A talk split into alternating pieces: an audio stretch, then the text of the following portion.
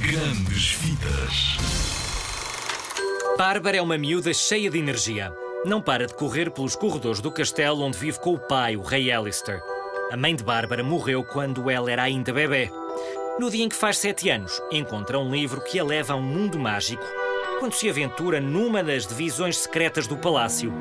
A princesa olhou para o feiticeiro derrotado que estava estendido aos pés dela e disse: É isso! Nunca mais poderás magoar ninguém, feiticeiro mau. E com estas palavras, a nossa princesa abandonou orgulhosamente o campo de batalha.